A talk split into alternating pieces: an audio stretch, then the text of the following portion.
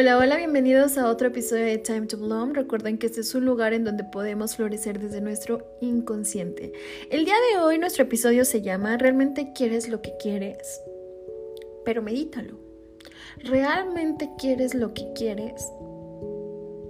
Y la siguiente pregunta sería, ¿de dónde nació ese deseo de querer eso que quieres?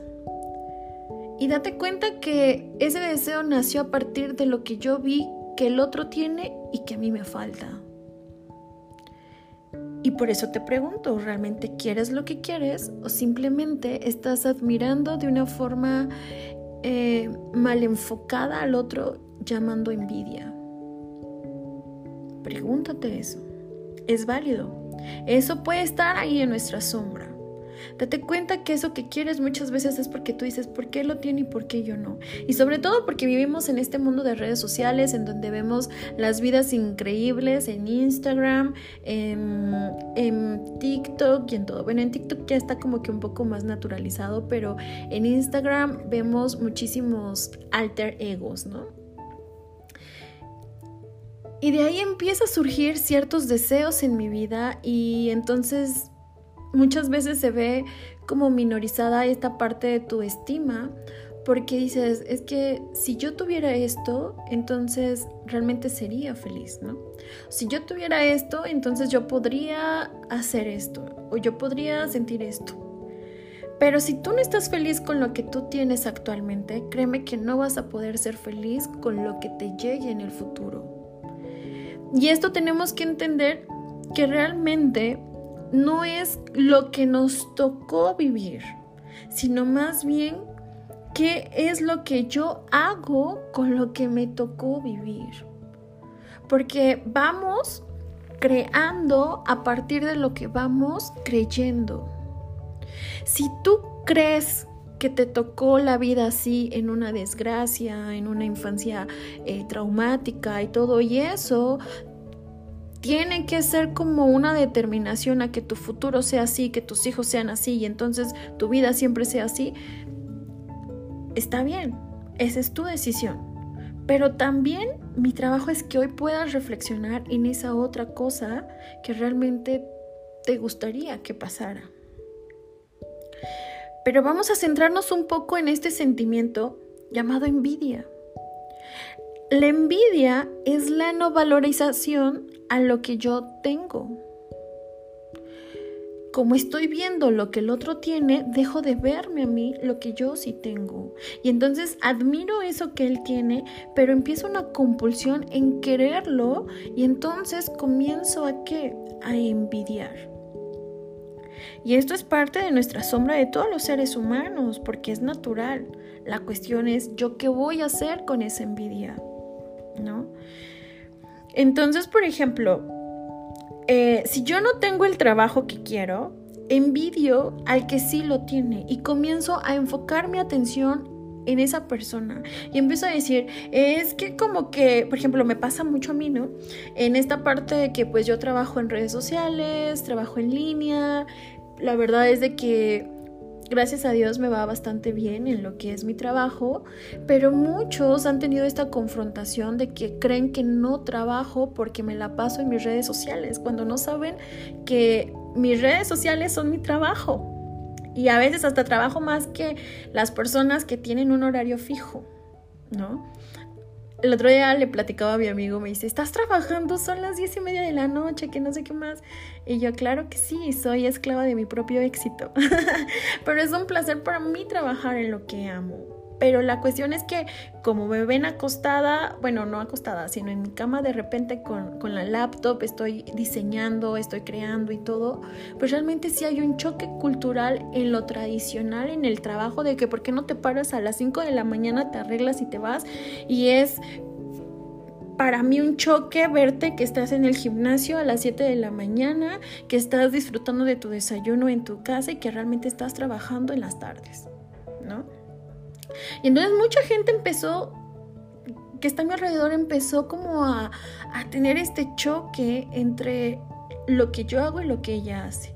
Y entonces no, empiezan a criticar de cierta forma el que pues te vas a te vas a estancar ahí, no vas a conocer a nadie, que no sé qué más. Y te puedo decir que realmente en, en este trabajo que actualmente tengo, pues realmente he conocido a personas mucho más interesantes que pues de cierta forma en un trabajo, ¿no? Normal, que también lo respeto y que también lo admiro, pero realmente sé que hay personas que se les da mucho mejor esta parte de emprendimiento.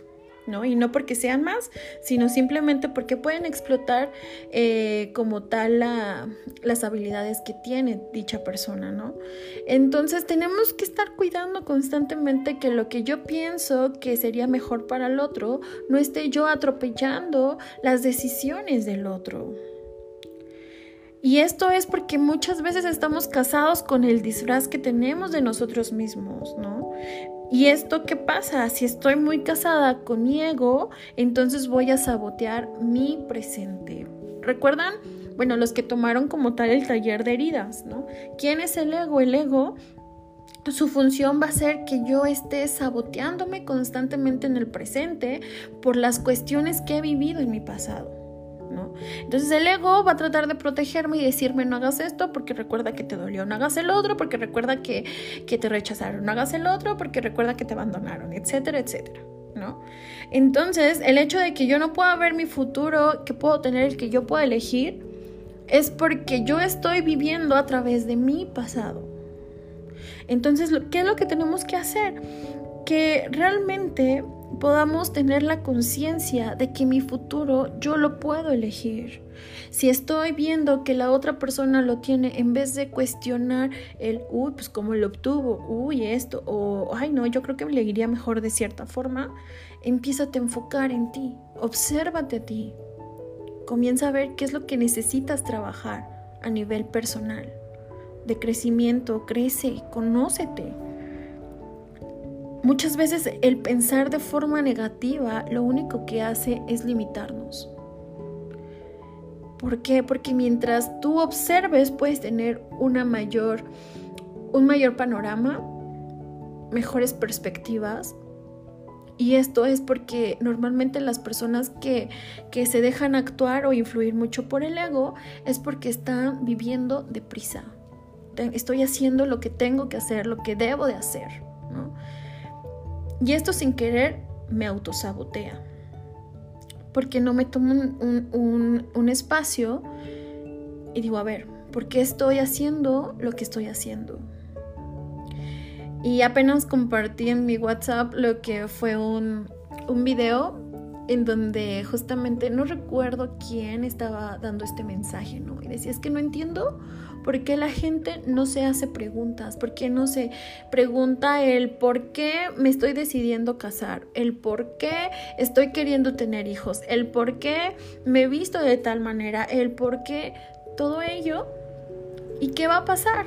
Que al final vas a vivir una vida que debes vivir, pero frustrado y enojado contigo mismo. Y es ahí cuando tenemos que ver que las, peores traiciones no son de los otros, sino es conmigo mismo. Porque imagínate que te has querido enfocar en una vida que está viendo o volteando siempre al pasado en vez de ver y empezar a construir en su presente, porque esto que tú haces en tu presente va a poder tener mayor futuro y el futuro que tú quieras. Date cuenta de algo. ¿Cómo está tu cuerpo hoy? El resultado de cómo se ve tu cuerpo hoy es de tus hábitos que llevas día a día. ¿Cómo está tu economía hoy? Justamente hoy es el resultado de tus hábitos y de tu esfuerzo que tienes día a día. Entonces, lo que estás viviendo hoy era el mañana de ayer. Y tú puedes cambiar ese panorama. Tú puedes elegir. ¿Y cómo lo vas a empezar a hacer? Justamente dejar de enfocarte en lo que los otros hagan y enfocarte en ti. Pero bueno, cuéntame qué te pareció. Me puedes mandar un mensaje directo por Instagram. Recuerdo que me puedes ubicar en encontrar perdón en Instagram, en Facebook, en TikTok, eh, actualmente aquí por Spotify como arroba Brenda Garduno MX. Y pues sabes que saco lo que son nuevos episodios los martes y los jueves. Pero me gustaría muchísimo que me pudieras compartir qué te pareció, ¿ok? Bueno, pues cuídate mucho, te envío un fuerte abrazo y nos estamos viendo pronto. Bye.